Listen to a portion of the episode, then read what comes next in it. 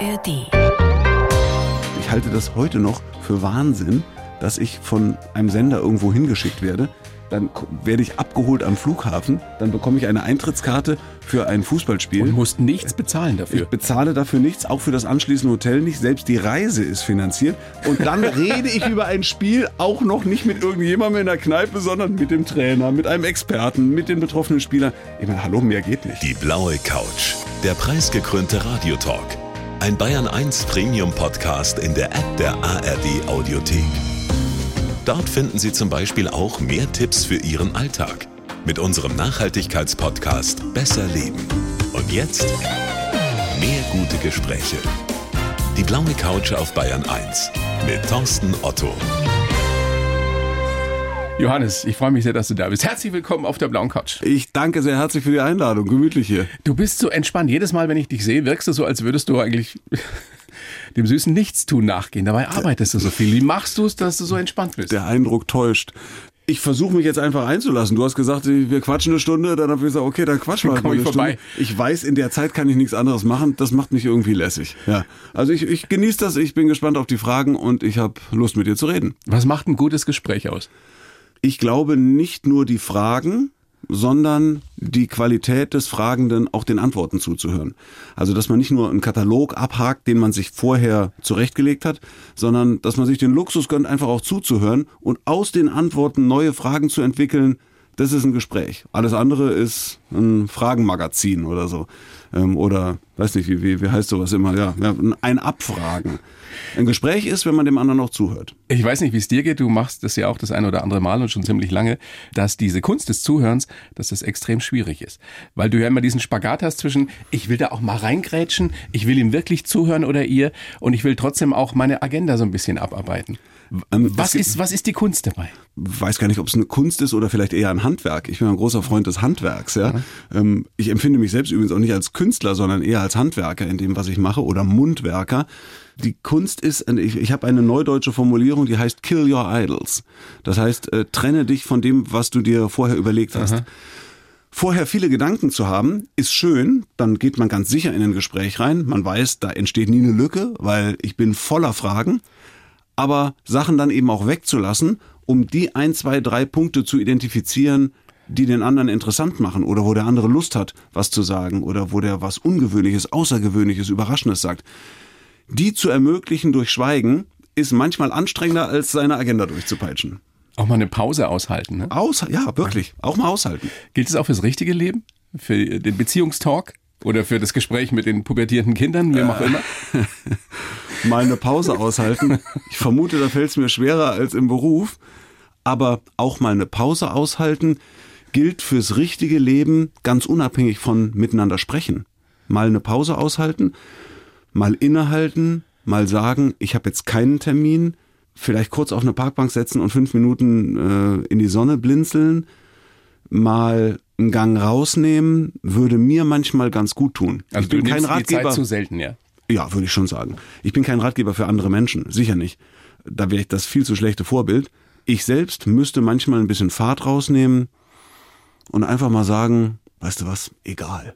Auch ein bisschen egal.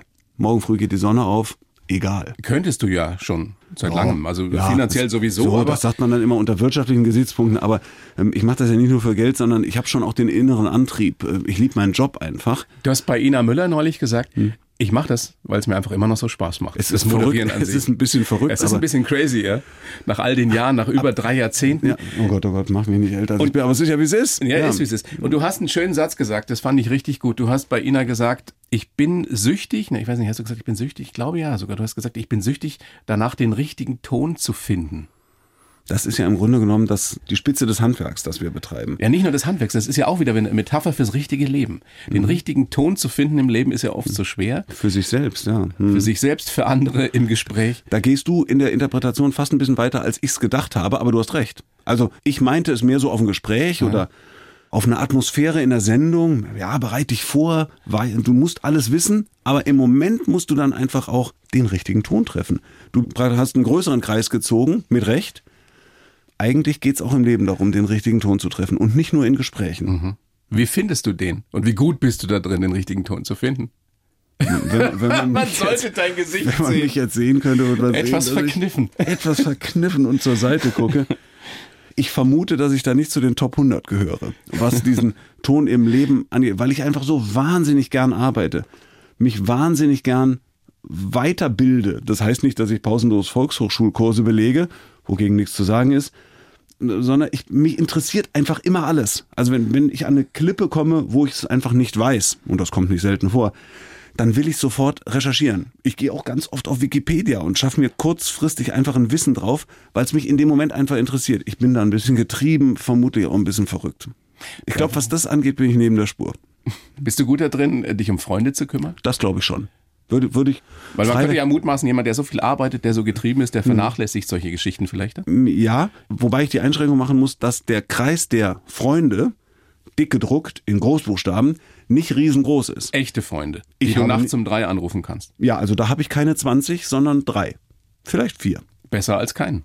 Dazu Familie, komme ich vielleicht auf zwei Handvoll. Aber danach wird's eng.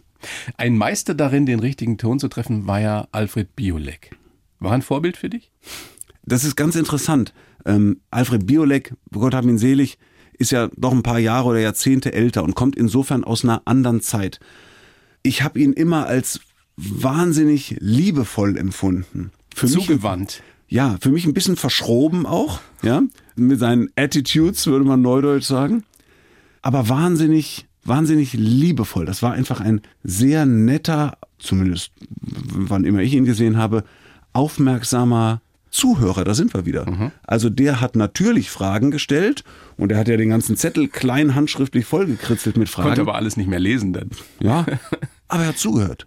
Er hat gemerkt, jetzt will Alice Schwarzer so reden, jetzt will Helmut Kohl so reden, jetzt will ein internationaler Star so reden. Und dann einfach mal die Zügel loszulassen und zu sagen, ich begebe mich jetzt da rein und gucke mal, was passiert. Ein Meister darin, eine Atmosphäre zu schaffen, in der Menschen ihm gerne was erzählt haben. Großartig. Viel mehr als anderen Ja. äh, investigativen Fragestellern. Oh ja, und da meine ich nicht nur bei Bio, ähm, sondern auch Bahnhof und, und diese ganzen anderen Sendungen, die er gemacht hat, wo er, weil du sagst Atmosphäre schaffen, wo er riesengroße Show-Atmosphären geschaffen hat. Und dann, dann kommt eben Sammy Davis Jr. dahin, wenn ich das richtig in Erinnerung habe, ein Welt, Welt, Weltstar und sagt, in so einer verrückten Sendung war ich noch nie, aber es ist wunderschön hier. Ja. Aber kein Vorbild für dich gewesen? Ich bin mit Vorbildern immer so ein bisschen vorsichtig, mit dem Begriff Vorbild. Und wenn ich das benutzen würde, dann geht's bei mir eher Richtung Sportmoderatoren und Sportreporter. Weil meine ganze Kindheit davon geprägt war, dass ich eben unbedingt Sportreporter werden wollte. Und deshalb war für mich Ernst Huberti jetzt kein Vorbild im beruflichen Sinne, aber ein Idol, ein Dieter? Leinwandheld. Ja, Dieter Kürten, fraglos. Na klar. Gibst du lieber Antworten oder stellst du lieber Fragen? Ich stelle lieber Fragen. Warum? Das vermittelt mir selbst das Gefühl, ich hätte es ein bisschen besser im Griff und ich weiß. Darum dass geht's, ich, oder? Äh, ja, dass ich, ich, ich kann so schlecht Kontrolle abgeben ähm, und, und ich weiß, dass ich in Gesprächen, insbesondere wie jetzt, wenn ich mich einfach pudelwohl fühle, dass ich dann viel mehr erzähle, als ich eigentlich will. Ich plapper dann irgendwie drauf los. Warum solltest du bestimmte Dinge nicht erzählen? Naja, was Ich meine, es ist, es ist doch letzt, letztendlich ist es doch in unserem Beruf so, ist, der- ist der Ruf erst ruiniert, lebt sich's Bin ich- völlig bin- bin ich ungeniert, schon soweit? Bin ich schon soweit? Zu sagen. Ja, bist du soweit? Na, nee, ehrlich gesagt, nein. Also was zum Beispiel meine Kinder haben es nicht so gern, wenn ich über sie rede. Weil sie dann sagen, wir können doch selber reden. Haben sie auch recht. Dabei bist du so ich kann- stolz auf deine Kinder Ich zu bin total stolz. ich kann- Großartige Hockeyspieler. Das haben sie allerdings nicht vom Vater, muss man klar sagen. Ja, das haben sie Wo von kommt der das Mutter. Talent von der Mutter her? Das kommt aber stabil von der Mutter. Ja, so, also ich kann abstrakt über alles reden, über Kindererziehung und über Probleme und Sorgen und Nöte. Aber wenn ich das jetzt konkret mit einzelnen meiner, meiner zum Glück vier Kinder verknüpfe, dann kriegen die einen dicken Hals. Und am Ende hören die Bayern eins, pass auf. Zu Recht. Kriegen die einen dicken Hals. Ich habe ja, hab auch eine 18-Jährige und wenn ich nur irgendwas erzähle, kriege ich so Ärger zu Hause inzwischen. Papa muss das sein. Ja, ja. Ich, ich werde Nee, nee, dann auch Papa, Papa, das war wieder so peinlich. Ja, ich, ich werde dann auch gedisst. Eine Tochter sagt, ähm, Papa, das passiert den Besten. Und dir. Oder oder zum geht das bei dir zu Hause zu, ja? äh, sie werfen mir manchmal vor, dass meine Witze schlecht sind. Und die heißen ja Dad-Jokes. Und irgendwann habe ich gemerkt, oh, das war wieder ein Spruch, der nicht geliefert hat. Habe ich gesagt, okay, das war ein Dad-Joke. Ne? Und dann hat sie gesagt, nee, das war nur Dad. Es geht ja im Leben bei den meisten Menschen schon darum, warum sie das tun, was sie tun, warum sie den Beruf gewählt haben, warum sie auch so ticken, wie sie ticken. Äh, bei uns Moderatoren, Moderatorinnen ist es ja oft so, wir tun das, zumindest ist mein Eindruck bei vielen von uns, weil da äh, ein gewisses Defizit in der Kindheit, in der Jugend vorhanden ist. Äh, vielleicht sogar auch ein gewisser Therapiebedarf. Es gibt den einen oder die andere sagt, ich habe mich so selbst therapiert. Gibt es bei dir auch sowas? So ein Defizit, aus dem raus du in die Öffentlichkeit gestrebt bist? Ich, ich habe deiner Frage jetzt wirklich im Detail und aufmerksam zugehört. Aber du hast sie nicht verstanden. Doch, doch, doch. Akustisch und, akustisch und inhaltlich verstanden. Und habe natürlich, also bei Kindheit und hm, jetzt muss ich ja nochmal konzentrierter zuhören. Und Defizit. Ich empfinde in meiner Kindheit nichts als defizitär. So, so dass ich, glaube ich, sagen kann, dass ich eine, wenn auch mit Höhen und Tiefen versehen, aber doch absolut brauchbare, glückliche Kindheit hatte. Kein Defizit an Anerkennung, an Zuneigung, irgendwas? Ich meine, die meisten von uns haben ja irgendwie einen Hau. Warum machst du denn sonst so einen Beruf? Ja, ja, ist sehr charmant, dass du mich darauf hinweist. Bei mir wird einer nicht reichen. Nee, ich mache das, also ich, man muss ja der Fairness halber sagen, ich bin ja eigentlich Sportreporter. Also so fing das mal alles an vor Jahrzehnten. Und das wollte ich auch unbedingt. Also ich wusste am Ende meiner Schulzeit genau, was ich werden will. Und zwar am Ende meiner Grundschulzeit. Und das ist kein Spruch, das stimmt genauso. Mit zehn wusstest du, ich will Sportreporter werden? Tausend Prozent. Ich wusste, ich will Sportreporter werden. Und ja, das hat ja einigermaßen geklappt, muss man fairerweise sagen. Insofern bin ich äh, dankbar, was das angeht. Nein, ich habe nichts aufgeräumt oder aufgearbeitet. Ich habe einfach immer Spaß daran gehabt. Ich halte das heute noch für Wahnsinn, dass ich von einem Sender irgendwo hingeschickt werde dann werde ich abgeholt am Flughafen, dann bekomme ich eine Eintrittskarte für ein Fußballspiel. Und musst nichts bezahlen dafür. Ich bezahle dafür nichts, auch für das anschließende Hotel nicht. Selbst die Reise ist finanziert. Dann gucke ja, ich ein ZDF Spiel. ist das so. Na, Moment, Moment, ich hätte jetzt Magenta gemeint, aber auch beim ZDF ist das natürlich so. Und dann rede ich über ein Spiel auch noch nicht mit irgendjemandem in der Kneipe, sondern mit dem Trainer, mit einem Experten, mit den betroffenen Spielern. Ich meine, hallo, mehr geht nicht. Mehr geht einfach nicht. Das ist, und ich mache das mit großer Freude. Und natürlich auch mit einer großen beruflichen Leidenschaft. Das beinhaltet journalistische Klarheit, Fairness, Distanz und so weiter und eben auch ähm, Klarheit in der Sache. Ich stelle gerne die Fragen, die zu fragen sind und, ähm, und der Applaus. Und die Anerkennung? Ja, Wenn es die nicht gäbe, würdest du es trotzdem machen oder hättest du es trotzdem gemacht? Kann ich schwer sagen. Es hat zum Glück Applaus gegeben. Manchmal bei der Eröffnung von Fernsehsendungen, wenn man dann reinkommt und hier ist Ihr Gastgeber und dann klatschen die Menschen, dann denke ich bei mir, okay Freunde, einen vernünftigen Grund gibt's nicht, aber ich höre es nicht ungern. Hast du sowas wie Selbstzweifel? Du hast auf mich über all die Jahre immer so gewirkt wie jemand, der da mit großem Spaß an die Sache rangeht, mit großer Leidenschaft, auch mit Kompetenz, der das aber alles nicht so wirklich so bierernst nimmt. Ist das ein Teil des Erfolgsgeheimnisses?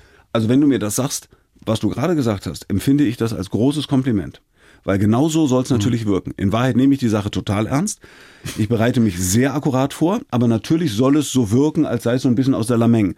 Also wird das so ein bisschen im Vorübergehen Ich meine damit, ich meine damit, ähm, dass es dir darum geht, dass es eben nicht um Leben und Tod geht, dass dir das bewusst ist. Na, beim Fußball sagt man ja, es geht nicht um Leben und Tod, sondern um viel mehr. Viel mehr ja. ja. Das ist bei Showsendungen nicht so. Ich versuche normal zu sein. Ich versuche in den Sendungen nicht anders zu sein, als ich sonst auch bin. Bist du so? Wenn mir jemand sagt, Sie sind ja wie im Fernsehen, ist für mich ein Riesenkompliment. Mhm. Ja, ich habe auch gar nicht die Kraft und vermutlich auch gar nicht die schauspielerische Fähigkeit, mich bei irgendwelchen Leuten immer anders zu verstellen. Dann, dann weiß ich über die Jahre gar nicht mehr, wen ich wie angelogen habe. Dann ist es das Einfachste, äh, ein bisschen so zu sein, wie man, ja, wie man ist. Und wenn man so viele Menschen kennt wie du. Ja, oder trifft oder kennenlernt, so, dann bin ich bin mit kennen vorsichtig mit dem Begriff. Nein, ich liebe meinen Job ich mache das gerne und ähm, ich will mit der langen Antwort deine Frage nach Selbstzweifel nicht parieren. Mhm. Sag dazu auch noch was. Das gibt's schon manchmal. Nicht in einem Sinne, äh, ich, ich bin nicht depressiv, ich habe da keine Neigung, zum Glück. Aber es gibt schon manchmal so einen Moment, dass ich mir überlege, hoffentlich kann ich's noch. Also hoffentlich Wenn du länger jetzt, im Urlaub warst zum Beispiel? Ja, jetzt habe ich es ein paar Wochen nicht gemacht. Hoffen, hoffentlich kann ich es noch. Hoffen, und dann sagen die Kollegen immer, was redest du da für einen Schwachsinn? Und ich sage das gar nicht, um zusätzliche Aufmerksamkeit, Anerkennung oder was auch immer zu bekommen, sondern ich frage mich dann, wenn da rauszugehen, die Türen öffnen sich, die Musik spielt und du rufst Hallo Deutschland, also ich rufe nicht Hallo Deutschland, aber du weißt, was ich meine. Oder Dalli Dalli. Äh, ja, oder Dalli Dalli oder ein Herz für Kinder oder was auch immer. Und du weißt, da gucken jetzt vermutlich doch ein paar Millionen zu. Also du machst dir schon Gedanken drüber. Hoffentlich kann ich's noch ja, wenn der erste Satz dann raus ist, dann, dann geht das. Dann erinnere ich mich wieder, wie es war, wie es geht. Hast also du schon mal was keine gemacht? schlimmen Selbstzweifel, sondern es ist so eine, im Grunde so eine Aufgeregtheit, die einen auch präsent hält, wach hält. Hast du schon mal was gemacht, äh, bei dem du dachtest, das kann ich eigentlich nicht, ich mache es aber trotzdem? Wie viel Zeit hast du? Ja, los? Bestimmt. Ähm, Also jetzt beruflich meine ich. ja, ja. Ich, ich bin dankbar für den Hinweis. Mir sind gerade zwei, drei andere Sachen eingefallen. Ja, da, danke für diesen Hinweis. Ja. Ähm, Wollt's dir leicht machen. also ich, ich plaudere jetzt mal eins aus. Kleinigkeit, für mich war das damals groß. Ich war äh, Reporter bei RAN, bei der Fußballsendung in Sat 1 in den 90er Jahren. Und, und das war eine wunderbare Zeit, ganz toll. Und da haben wir immer so Zusammenfassungen gemacht. Sechs Minuten, acht Minuten, zwölf Minuten, 14 Minuten, je nachdem, wie viel Zeit man von der Sendeleitung bekam. Und ich wechselte dann zum ZDF und habe 1998 mein erstes Länderspiel kommentiert. Und zwar in Saudi-Arabien. Saudi-Arabien gegen Deutschland, in Riyadh. Also live kommentiert. Und auf dem Weg dorthin hat Belareti mich gefragt, dann hast du das eigentlich schon mal gemacht? Ich gesagt, die Wahrheit ist nein. Ich Du hattest immer noch nie ein ganzes Spiel kommentiert? Nein, ich habe immer nur Zusammenfassungen kommentiert oder längere Sachen in anderen Sportarten. Aber ein Fußballspiel live kommentiert habe ich auf dem Sender geübt. Oh Gott. Das war, wissen, glaube ich, wirklich nicht so viele, oder? Ja, ja, das war das erste Mal. Und da ist mir noch Folgendes, das erzähle ich jetzt auch noch. Du bringst mir in so eine scheiß Plauderlaune. ähm, das war in Riyadh. Und ich war wirklich unerfahren, auch im Einteilen der Zeit. Das hat übrigens gut geklappt mit dem Kommentar. Also das, ich habe danach viele Spiele, Europameisterschaften, Weltmeisterschaften und so weiter, nicht nur moderiert, sondern auch kommentiert. Also insofern, die Leistung war okay, aber ich selbst hatte das gar nicht drauf, wie das ist, wenn man anderthalb oder zwei Stunden festsitzt irgendwo. Und gegen meine Aufregung und auch gegen den trockenen Mund habe ich getrunken und getrunken und getrunken. Aber ich hatte vergessen, dass ich ja gar nicht auf Toilette gehen kann. Du kannst ja nicht einfach sagen, pass mal auf, ich bin jetzt für zehn Minuten raus, ist ja live. Und in der Halbzeitpause konnte ich auch nicht, weil dann hieß es, nee, bleib bitte am Platz, weil es könnte ja irgendwas passieren. Und dann nach dem Spiel, und dann bin ich wirklich mit verknoteten Beinen, also wirklich mit verknoteten Beinen rumgelaufen und der damalige Pressesprecher des Deutschen Fußballbundes, spätere DFB-Präsident Wolfgang Niersbach, hat Mitleid mit mir gehabt und hat mich quer über den Platz mit in die Kabine genommen und dort durfte ich dann meine Notdurft verrichten. In der Kabine der Nationalmannschaft nach meinem ersten kommentierten Fußball. Ich habe mir das sowieso schon öfter gefragt, äh, Kommentatoren, habt ihr da irgendwie zur Sicherheit dann immer eine leere Flasche dabei? Oder? Also ehrlich, das, ehrlich gesagt, ich weiß es nicht. Ich glaube nicht. Man kann das ja auch ein bisschen kontrollieren.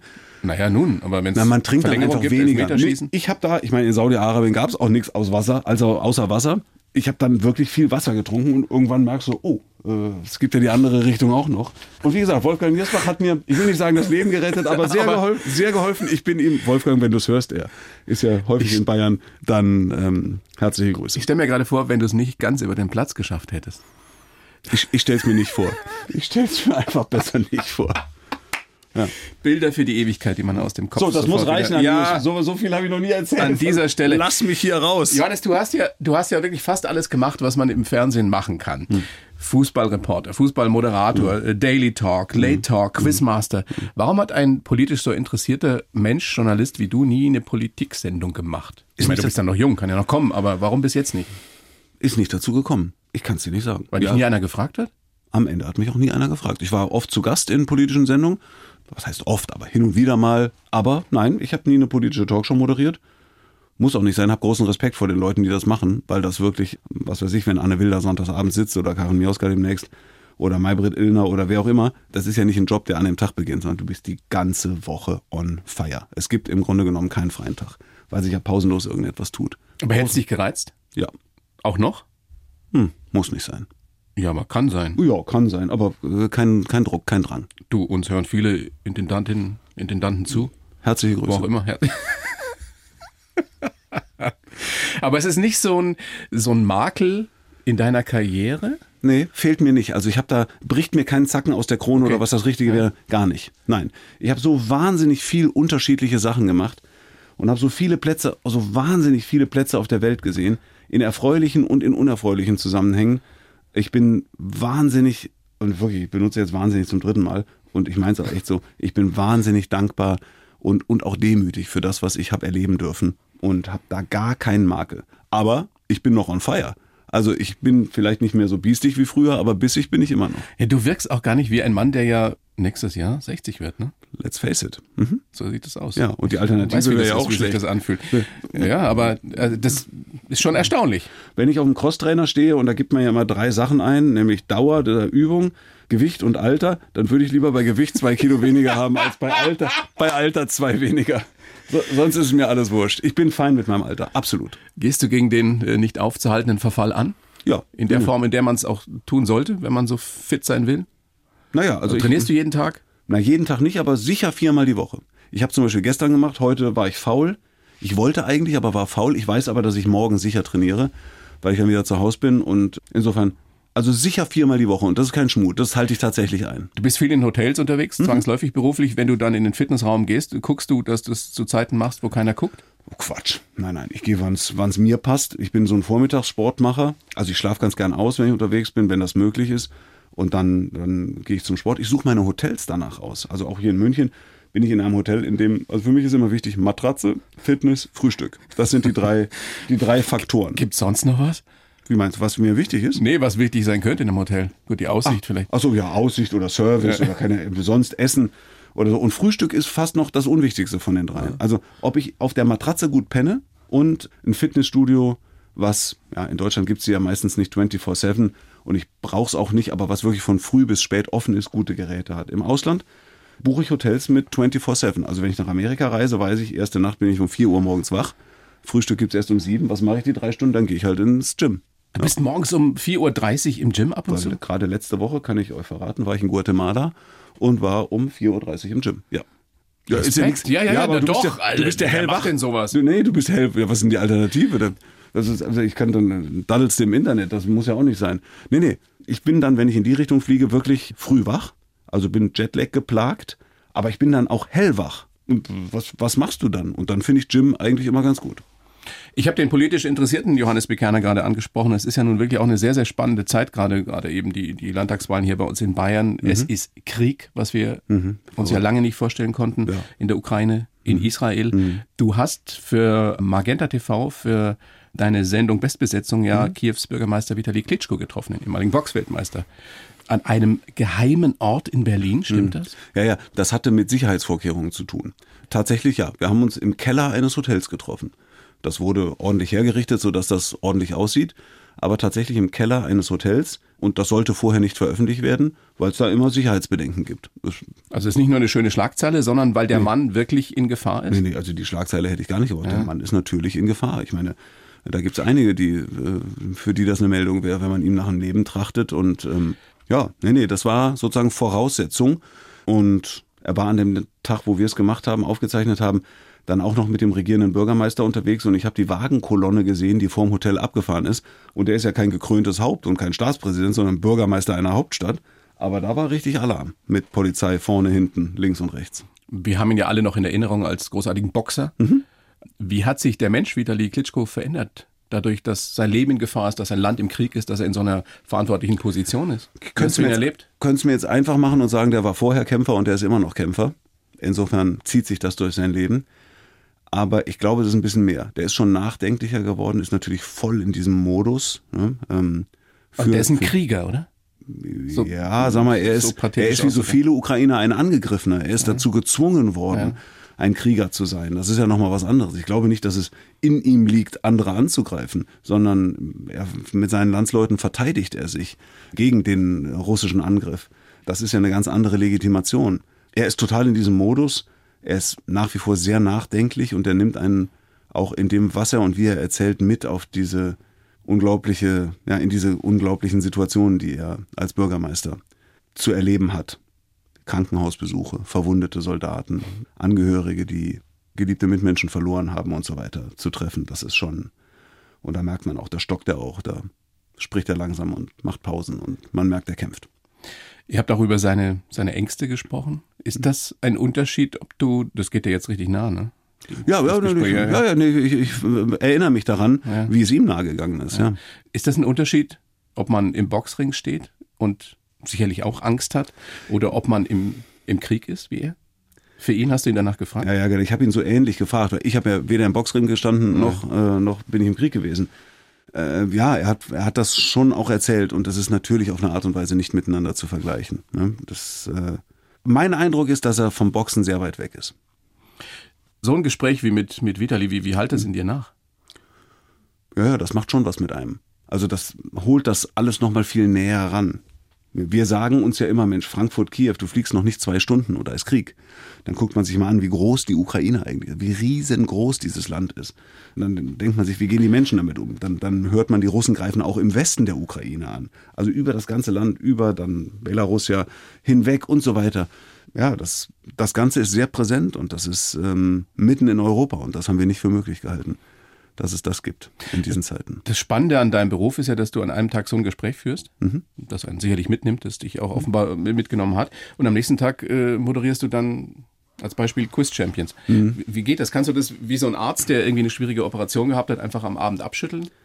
Also ich würde mein Handwerk nicht mit einem Mediziner vergleichen. Da kann ja, aber es ist ja schon ganz ähnlich von den deut Emotionen her. Deutlich mehr. Ja, man, also klar, man kann haushalten mit Emotionen. Man kann das dann schon verpacken, eine Schleife drum machen und den Karton zur Seite stellen. Das, das geht schon. Das ist aber Teil der Professionalität.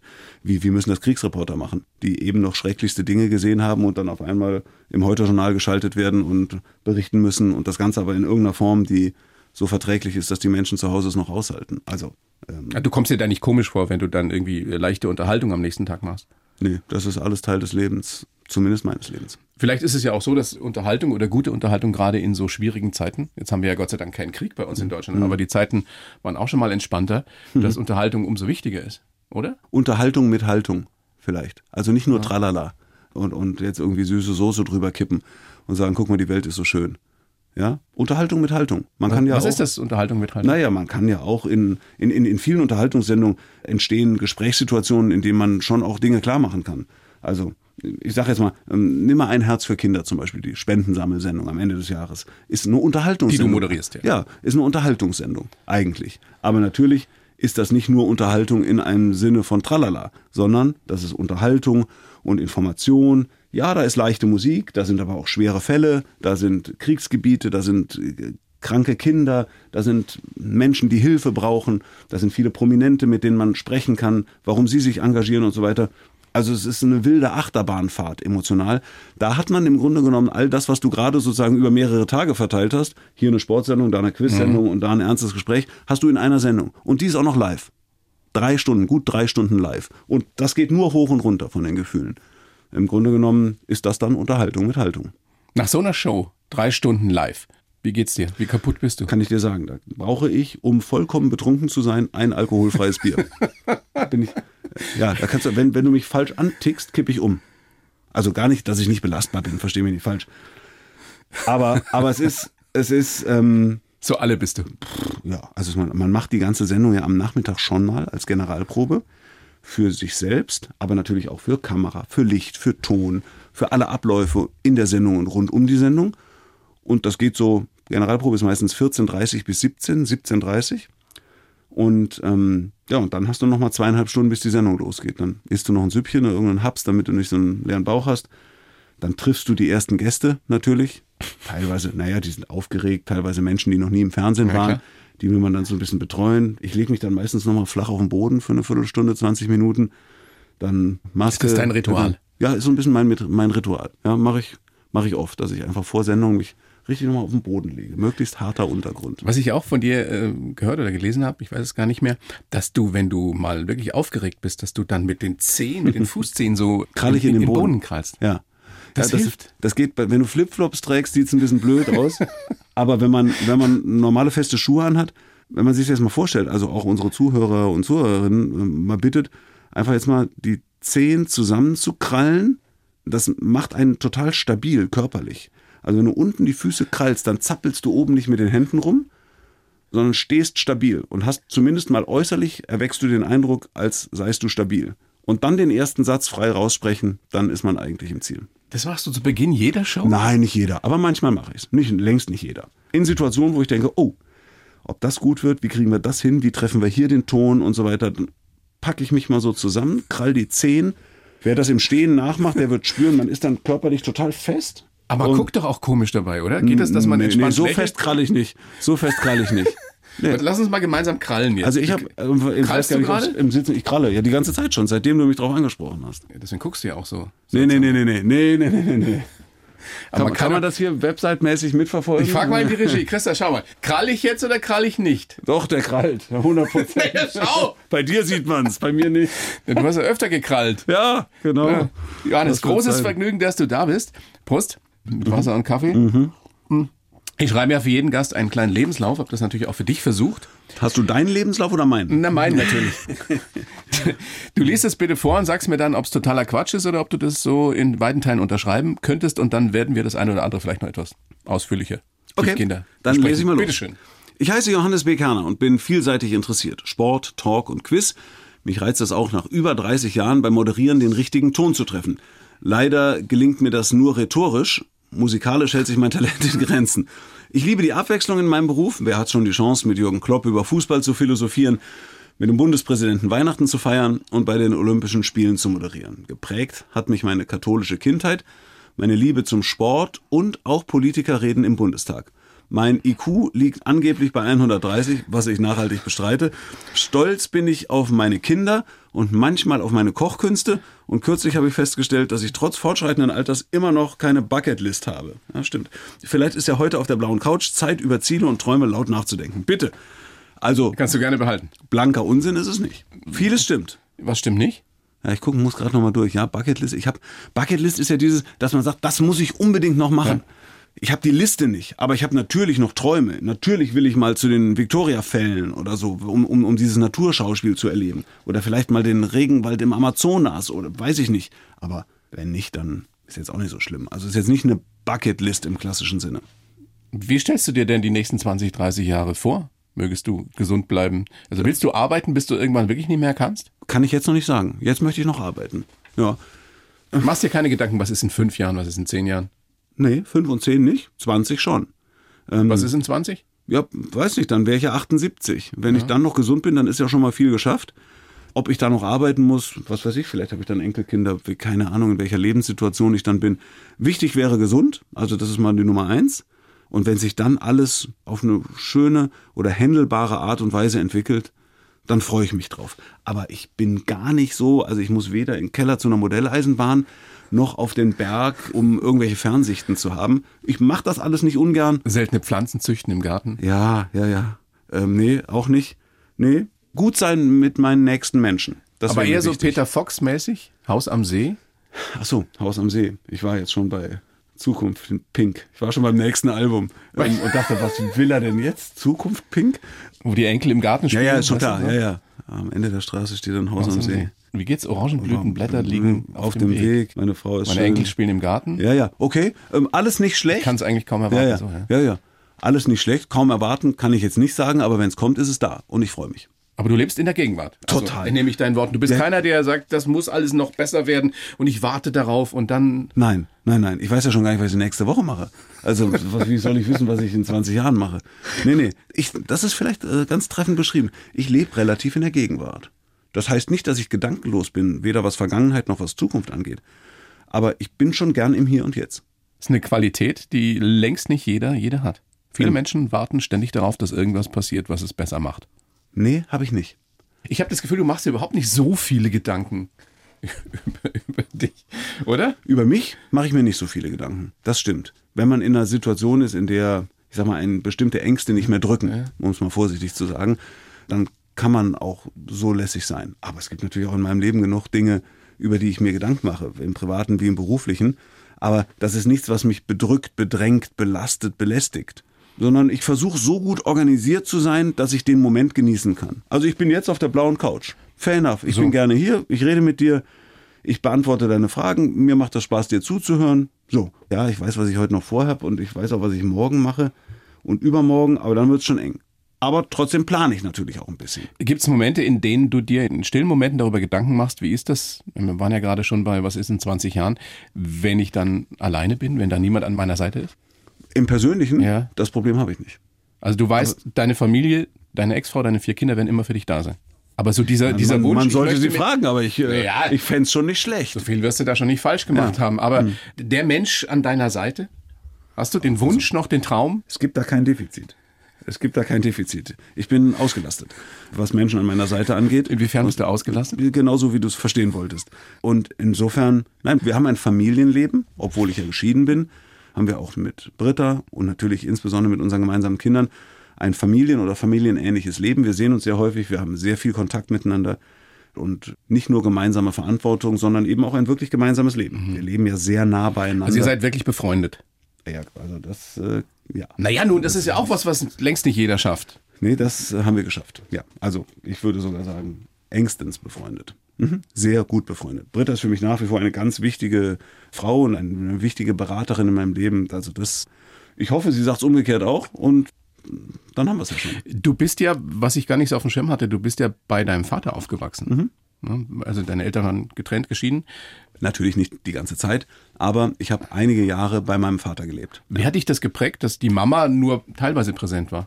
Tja, ich glaube, die Frage könnten andere besser beantworten als ich. Ich stelle ja schon in Zweifel, ob es mich überhaupt geprägt hat, ja. weil ich kenne mich ja nur so, wie ich bin. Aber ein Küchenpsychologe wird beim oberflächlichen Kratzen bestimmt nachfragen. Schaust haben. du mich jetzt das an? ja, nee, ja. Ich, ja, man ist ja immer in so einer Situation, dass man Gespräche führt und dann auch hinführt. Ich kann es dir nicht sagen. Ich weiß es nicht. Mein Vater lebt leider nicht mehr, aber zu meiner Mutter habe ich ein glänzendes Verhältnis und insofern ist da zumindest kein bleibender Schaden geblieben in unserem Verhältnis. Habt ihr da mal drüber gesprochen überhaupt? Ja, das war vielfach Thema, klar. Als junger Mensch, das, bei mir war das ja der Zeitraum so zwischen 14 und 18. Da habe ich beim Vater gewohnt, in Berlin, und Mutter wohnte in Bonn. Das war seinerzeit auch einfach nochmal eine Distanz. Da fuhr man acht Stunden mit dem Zug. Ja, und wurde an der Grenze zweimal kontrolliert, weil man ja durch die DDR gefahren ist. Insofern war das schon auch ein Stückchen weg, aber wir haben uns sehr regelmäßig gesehen und ja, Bestimmt hat es mich irgendwie geprägt. Wie kann ich halt so schwer sagen? Hast nie also irgendwie so eine, so eine Analyse oder sowas mal gemacht? Nee, nee, ich habe natürlich mich äh, begleiten lassen. Ja. Gecoacht worden bin ich. Ich habe auch therapeutische Sitzungen absolviert. Kann ich nur jedem empfehlen. Ja, absolut. Äh, und zwar nicht bei irgendjemandem, sondern man soll den Besten oder die Beste finden, die man kriegen kann. Und ich mache das auch nach wie vor. Treffe mich mit einer älteren Dame, einer sehr klugen Frau und reden über die Dinge des Lebens. Ist gut. Das ist wichtig und das ist ja was, für was mich für Männer, wichtig. Männer, ja, nicht nur für dich, glaube ich, für, für äh, fast alle Männer das, unserer Generation, die wir das ja. Das ist eine deutsche Attitude. Das haben wir in Deutschland so. Man, ja. In Deutschland sagt man, wenn jemand eine Therapiesitzung hat, der hat sie nicht mehr alle. Ja, genau. In Amerika würde man sagen, ja. wie kannst du das ohne schaffen? Ja. Ich hoffe aber auch, dass wir da mittlerweile ein bisschen zeitgemäßer sind und wissen, dass das. Weiß ich nicht. Ist ja auch ein Grund, ja. warum so, nach wie vor sagen? über Depressionen solche Geschichten nicht gesprochen wird. Anderes Thema, ist nochmal ein anderes Thema. Depression ist ja wirklich eine Erkrankung. Ja. Das, das ist wirklich nochmal ein anderes Thema und da will ich nicht das eine mit dem anderen vergleichen. Aber mit jemandem übers Leben reden, der vergleichsweise unabhängig ist, also der frei der von eigenen, ja, frei von eigenen Interessen. Jeder hat, gewollt oder ungewollt, eigene Interessen. Auch du hast jetzt ein Interesse, weil du Natürlich. interviewst mich gerade. Meine Kinder haben ein Interesse, ohne dass sie mich ausnutzen wollen. Meine Ex-Frau, meine Lebensgefährtin, wer auch immer, haben Interessen natürlich. Und dann mit jemandem zu reden, der frei von Interessen ist dann zuhört und im Gespräch einen so ein bisschen begleitet, für mich ein großes Glück. Und weil du das eben so gesagt hast, du weißt nicht, ob wir in Deutschland so weit sind.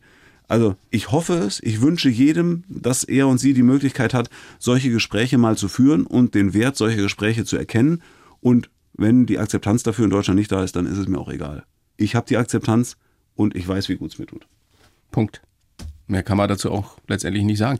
Du bist auf einer katholischen Grundschule gewesen. Du Grundschule, Kindergarten, genau. Ja. Jesuitenkolleg gewesen. Ja, nee, das ist, das ist immer in meinem Lebenslauf. Insofern steht hier katholische Kindheit steht hier. Das stimmt. Also ich bin katholisch ja. getauft und war in einem katholischen Kindergarten und auf einer katholischen Grundschule. Und ich war katholischer Pfadfinder bei der Deutschen Pfadfinderschaft St. Georg Stammgraf Gallen. Ich war aber nie auf dem Jesuitenkolleg. Die Wahrheit ist, mein Vater war Lehrer auf einem Jesuitenkolleg. Und, und das, so vermengen, das, dann, ja. das vermengen manche. Mein Bruder war auch Schüler dort. Mein Vater war dort Lehrer und, und ich selbst bin getauft in der Kapelle des Aloysius-Kolleg. Also insofern gibt es eine gewisse Nähe, aber es ist ja jetzt auch schon ein paar Wochen her. Absolut. Wie katholisch bist du heute? Ich bin nach wie vor Mitglied der Kirche, aber ich tue mich schwer. Ob des Bodenpersonals? ja, sagt man dann immer so, ja, auch, ja, ja, ob des Bodenpersonals. Da ist schon vieles schräg und schief gelaufen ähm, und da hat insbesondere unsere deutsche katholische Kirche sehr, sehr viele Fehler gemacht. Nicht nur in dem Verhalten einzelner äh, Verantwortlicher, sondern auch im Umgang mit den jeweiligen Skandalen. Es gibt ja immer den Skandal an sich und dann den Umgang mit dem Skandal. Wow. Und ich glaube, da kann man nicht viel mehr falsch machen. Ich habe eine leise Hoffnung, dass es sehr vernünftige Menschen in der Kirche gibt, Laien und Geweihte, die den Weg finden. Aber ich bin da, du merkst, ich rede langsam und es darf jeder spüren, dass ich da voller Zweifel bin. wirklich voller Zweifel. Ähm, ich sag's ehrlich, wie es ist. Ich habe eine Distanz zur Amtskirche, wirklich eine größere Distanz zur Amtskirche, aber ich bin nach wie vor ein Mitglied der Kirche, weil ich eben auch meine Momente habe, wo ich mich wohlfühle in der Kirche zum Beispiel. Also wo ich einfach gerne in Kirchen gehe, gehe auch alleine, es muss nicht immer eine Messe sein, sondern gehe auch alleine, aber ich gehe auch hier in die Frauenkirche, habe ich mal letzte Mal oder vorletzte Mal, weiß gar nicht mehr, vorletzte Mal, habe ich mir die Karfreitagspredigt von äh, Kardinal Marx angehört. Mhm. Hat mich interessiert, was er da sagt. Da war der, genau, vorletzte Mal, da war der Ukraine-Krieg gerade ausgebrochen und da hat er frei gesprochen, da ist vor dem Altar rumgeturnt mit seinen paar Kilo zu viel und hat aber vom Allerzartesten gesprochen. Und äh, also beeindruckend, wirklich beeindruckend. So Momente gibt's auch, aber es gibt eben auch sehr, sehr viele Fehler, sehr viel, was schräg läuft. Mich hat's noch nicht rausgetrieben aus der Kirche. Ich kann für nichts garantieren. Singst du mit? Ja. In Gottesdiensten? Ja, ich singe mit. Ich habe komischerweise so einen Hang zu den eher kindlichen Kirchenliedern, wo zwei oder drei in deinem Namen versammelt sind, da bin ich mitten unter ihnen und das gerne auch im Kanon. Und die Kirche ist ja, ist ja einer der Orte, wo falsches Singen gesellschaftlich legitimiert ist. Also da kann man laut singen und die singende Schwarmintelligenz macht's dann erträglich. Ina Müller würde jetzt sagen süß. Ja, ja, oder nice. Nee, sie wollte ja nicht mehr nice sagen, genau. Ja, ich singe. Ich singe. Ich kann überhaupt nicht singen. Warum Also hast du bei Ina da nicht gesungen? Nee, nee, ich bin ein lausiger Sänger. Lausig. Du hattest doch mal eine Band. Ja, da habe ich ja zum Glück auch nicht gesungen, sondern Bass gespielt. Ähm, ich, also ich bin ein lau, also wirklich ein, also man kann es nicht anders sagen. Ich bin ein schlechter, ich bin kein Sänger. Vielleicht könnten wir so weit gehen. Kannst du tanzen? tanzen kann ich. Also bist du nicht unmusikalisch. Nein, tanzen kann ich. Und zwar abzappeln, genauso wie äh, Lateinamerikanisch und Standard. Hast du so Goldkurs und solche Geschichten gemacht? Goldstar sogar, wenn Ach, ich so komm. weit gehen darf. Oh nee. Ja. Jetzt verneige ich mich. Naja. Ich weiß nicht, was davon noch übrig ist. Aber ich könnte zumindest die Tänze aufzählen, alle zehn, und ich denke, dass ich sie auch tanzen könnte. Wie alt warst du, da habt ihr ja auch drüber gesprochen bei Ina, als, als du dieses Anna Nicole Smith Poster geklaut hast? Weil das wurde nicht so ganz aufgelöst. Warst du da noch 14 oder warst du schon älter? Nee, ich war 16. 16 oder 15. So, in der Größenordnung auf jeden Fall. Also die Preisklasse. Es ist juristisch nicht ganz unbedeutend, weil man mit 16 schon so Mhm. teilweise verantwortlich ist. Ich muss insofern deine Frage korrigieren. Ich habe es nicht geklaut, aber ich war dabei, als es geklaut wurde. Es wäre auch längst verjährt und es ist der beklaute Konzern, es ging ja um H&M, der beklaute Konzern hat sich auf Nachfrage der Polizei als gänzlich desinteressiert an dem Plakat gezeigt. So, also insofern. Aber Muss man vielleicht den Jüngeren sagen, das war damals äh, eine, eine Ikone Hot. der Hot, ja, Ja, der, der ja, Hotness. Gar, gar nicht mein Typ. Aber dieses Plakat wurde entwendet in einer nächtlichen Aktion. Ein riesengroßes Plakat und wir sind mit dem Alkohol Plakat. war im Spiel, nehme ich an. Nee, nee, nee, nee, wir kamen aus dem Kino, nüchtern. Wir kamen aus dem Kino, Lange Nacht im Marmorhaus hieß das in Berlin. Drei Filme hintereinander. Was weiß ich, drei Bud Spencer Filme, drei James Bond Filme, irgend sowas. Und kamen morgens um drei da raus, 14, 15, ne, 15, 16 waren wir wohl eher und haben das Plakat mitgenommen und haben es dann mit dem Linienbus über den Kudamm transportiert. Warum? Ja, warum nicht? Ich meine, warum? Was, was, was macht man nicht alles, wenn die Hormone verrückt spielen? Und dann ähm, hat eine Zivilstreife uns da überprüft und es für die richtige Idee gehalten, uns äh, für ein paar Stunden festzusetzen, um es mal so zu sagen. Mein einziger Knastaufenthalt. Vier oder sechs Stunden? Äh, nee, nee, unter vier, aber unangenehm. Also das äh, klingt jetzt so ein bisschen so, man, man lächelt darüber. In dem Moment war es unangenehm. Also wirklich so, das war so eine Ausnüchterungszelle, obwohl ich ja nicht betrunken war. Und da war so eine Durchreiche, da war eine Klingel, da konnte man klingeln, kam aber keiner.